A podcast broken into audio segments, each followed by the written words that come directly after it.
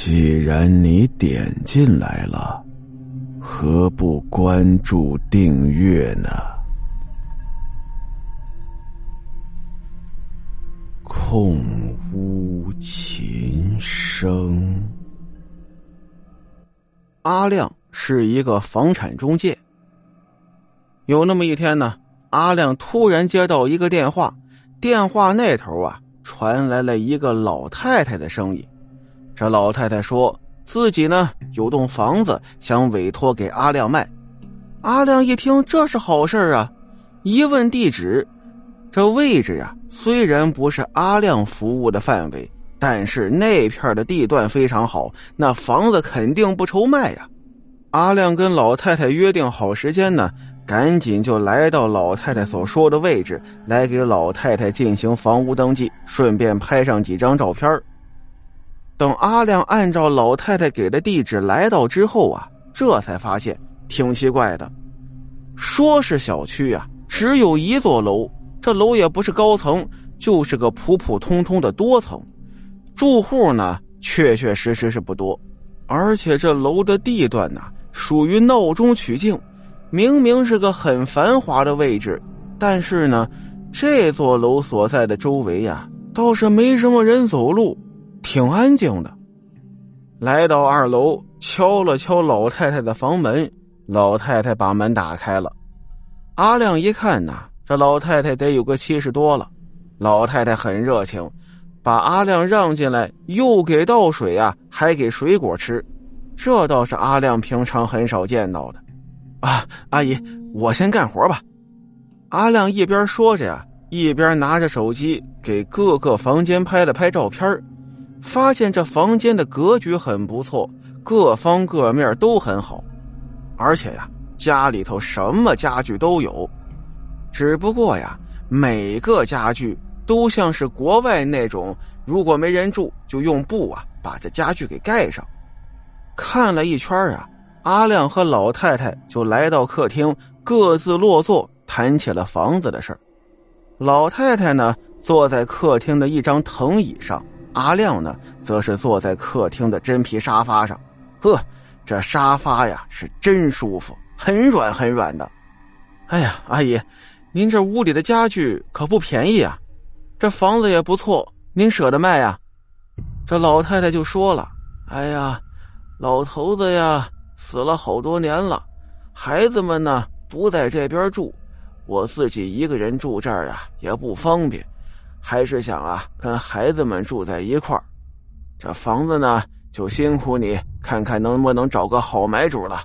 呃，如果他们喜欢的话，这屋里的家具呀，都给他们留下，我也都不要了。老太太正在说着的时候，阿亮突然感觉好像是有个人从他旁边站起来，就像是。那种特别软的沙发，两个人并排坐着，其中有一个人起身，另外一个坐在旁边的人的那种感觉，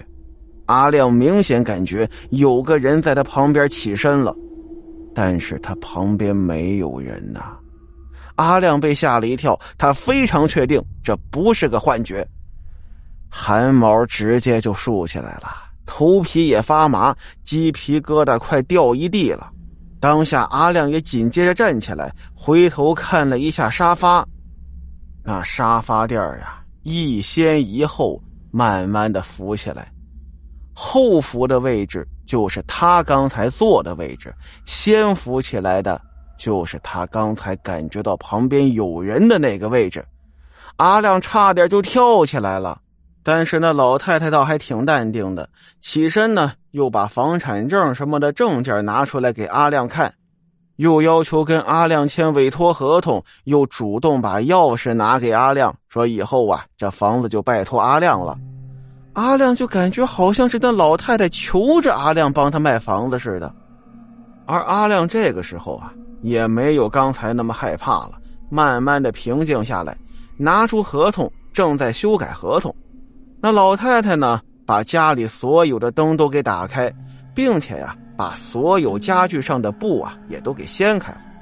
阿亮扭头一看啊，这才发现客厅的窗户底下，原来白布盖的位置有一架钢琴。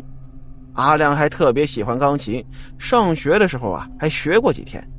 现在看到钢琴呢，忍不住走过去敲了几下。等所有的细节都处理完了，老太太也起身准备回儿子那儿，阿亮呢也准备回去了。回去之后啊，阿亮就把房屋的信息发布在了网上，一下子就引起了很多买家的兴趣。当天晚上啊，就有一位姓王的先生准备来看这个房子。这王先生啊，下班挺晚的，跟阿亮约好是八点半看房。等到晚上八点半，几个人都到的时候，这下阿亮才发现，这房子六层楼几乎没有什么亮灯的，只有四楼和五楼有两个窗户亮着灯，周边路灯也挺暗的。这王先生带着老婆孩子看了看，呵，这挺黑的呀，这这什么环境啊？而阿亮就解释了：“哎呀，这楼啊一共才六层，没多少户人家，大家伙都忙着外边赚钱呢，晚上啊谁在家呀？”这王先生一听，好像也是这么个道理啊，就跟着阿亮来到了二楼，准备出售的那栋房子。好了，今天的故事到这儿，咱们下集再见。